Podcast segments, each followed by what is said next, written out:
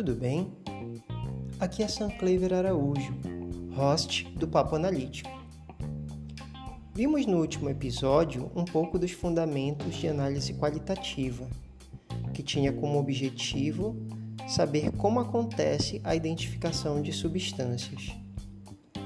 Nesse episódio, falaremos um pouco como acontece para saber quanto tem dessas substâncias identificadas em uma amostra. No nosso dia a dia, quando compramos algum produto, compramos em uma embalagem que vem com uma quantidade determinada. No supermercado, sabemos que o pacote de café tem 250 gramas, por exemplo, conforme descrito na embalagem, que o arroz ou o açúcar vem em uma embalagem de 1 kg, e isso pode ser verificado com o auxílio de uma balança. Logo, saberemos que naquelas embalagens tem aquelas quantidades indicadas de café, arroz, açúcar ou outra coisa, porque se trata de uma forma de avaliar se aquelas quantidades estão corretas. Mas no laboratório químico, como acontece para saber se as substâncias químicas que estão presentes estão nas quantidades certas, é, levando em consideração que sabemos a quantidade teórica, ou saber em que quantidades elas estão quando não sabemos a quantidade teórica da substância. Duas estratégias clássicas que são utilizadas de modo particular com as substâncias inorgânicas, mas também com algumas substâncias orgânicas, são chamados métodos clássicos de análise. Um deles, baseado na medição da massa de um produto formado ou eliminado, é chamado de gravimetria. O outro, baseado na medição de um volume de um reagente de concentração conhecida, que vai reagir com um analito de interesse estequiometricamente, ou seja, em quantidades proporcionais, e o fim da reação será visualizado, é chamado de volumetria. Para as substâncias inorgânicas, os livros didáticos de química analítica têm vários exemplos de análises gravimétricas e volumétricas. Na gravimetria, um procedimento comum é a medida de um precipitado formado, separado através de clarificação e purificação, através de calcinação em altas temperaturas. Ou então, temos a medida da quantidade de água eliminada, avaliando-se ao longo do tempo. A diferença entre a massa inicial da amostra e a massa final é a quantidade de água que tinha na amostra. Quando, porém, se trata de análise volumétrica, teremos uma infinidade de possibilidades teremos volumetria ácido-base, volumetria de precipitação, volumetria de complexação e volumetria de óxido-redução, onde em cada uma delas acontecerá a reação que leva ao nome da técnica.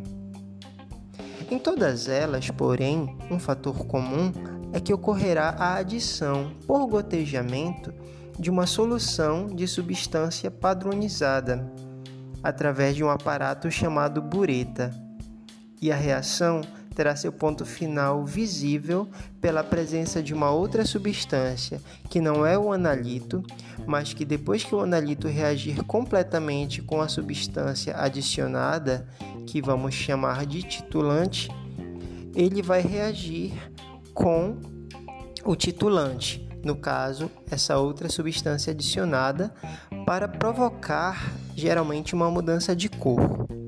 O mecanismo dessa mudança de cor vai depender do tipo de reação em questão na volumetria.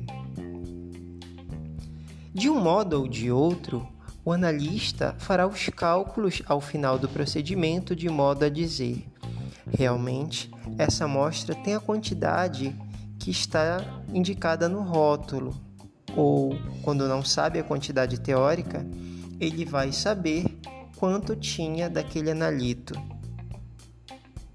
Algumas substâncias orgânicas, especialmente as ácidas ou básicas, podem ser quantificadas por métodos clássicos, mais precisamente por volumetria ácido-base. Algumas podem ser quantificadas ainda por variações dos métodos volumétricos, mas porque suas estruturas têm outras peculiaridades, trataremos delas em outro episódio. Logo, aprendemos que, para fazer uma análise de substância inorgânica, a gravimetria e a volumetria são uma excelente ferramenta. Então alguém poderia perguntar: Posso então fazer uma análise de mercúrio das águas de um rio que contaminam as águas de um rio? Ou então posso fazer análise de cálcio no sangue através de volumetria? Prestemos atenção que são matrizes bem diferentes e que precisamos de cuidados adequados.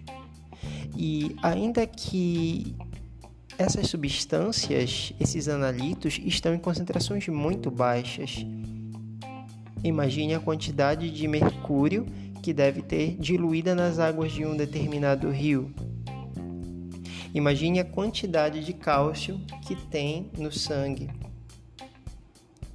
A volumetria seria suficiente para informar quanto tem de mercúrio, considerando essa concentração baixa? Ou então ela seria adequada para analisar cálcio em plasma humano? De antemão, digo que não para as duas perguntas. Outra situação que vai direcionar a escolha do método analítico para uma substância é não só saber em que matriz ela está, mas a faixa teórica de concentração em que ela está na matriz. Existem analitos que estão presentes em uma concentração muito grande, e existem analitos que estão presentes em uma concentração muito baixa, mas ainda mensurável. E existem analitos que não estão nem uma concentração alta, nem numa concentração baixa. Lembramos que as concentrações dos analitos são a relação da quantidade deles e a quantidade de amostra que está presente. Assim, um analito pode compreender concentração de 0,1% ou mais da amostra, e se assim for, ele será chamado de componente majoritário.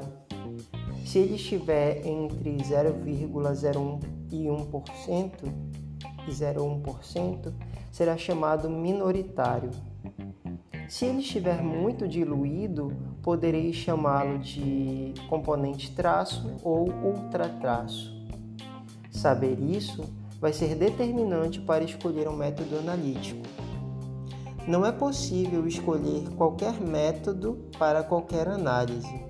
Para amostras muito diluídas, é necessário utilizar métodos de análise instrumentais.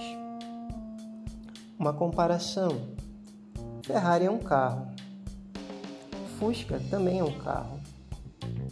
Por mais que Fusca e Ferrari transportem pessoas, eles não terão o mesmo desempenho e nem os mesmos preços. Mas podemos analisar as necessidades. Se minha necessidade é apenas me deslocar, vou precisar de uma Ferrari?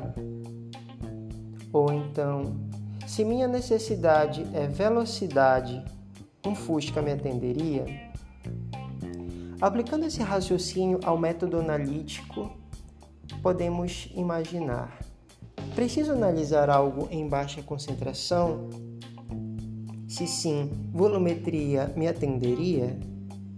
Ou então, tenho uma amostra muito concentrada? Um método instrumental me atenderia? Responder essas perguntas ajuda a entender o melhor método para que a análise atinja seu objetivo de modo satisfatório e saibamos, enfim, quanto tem na amostra para usufruir dos benefícios de determinado produto. Esse foi o episódio 4. Curta, compartilhe nosso conteúdo nas suas redes sociais. Obrigado por estar no Papo Analítico. Até a próxima!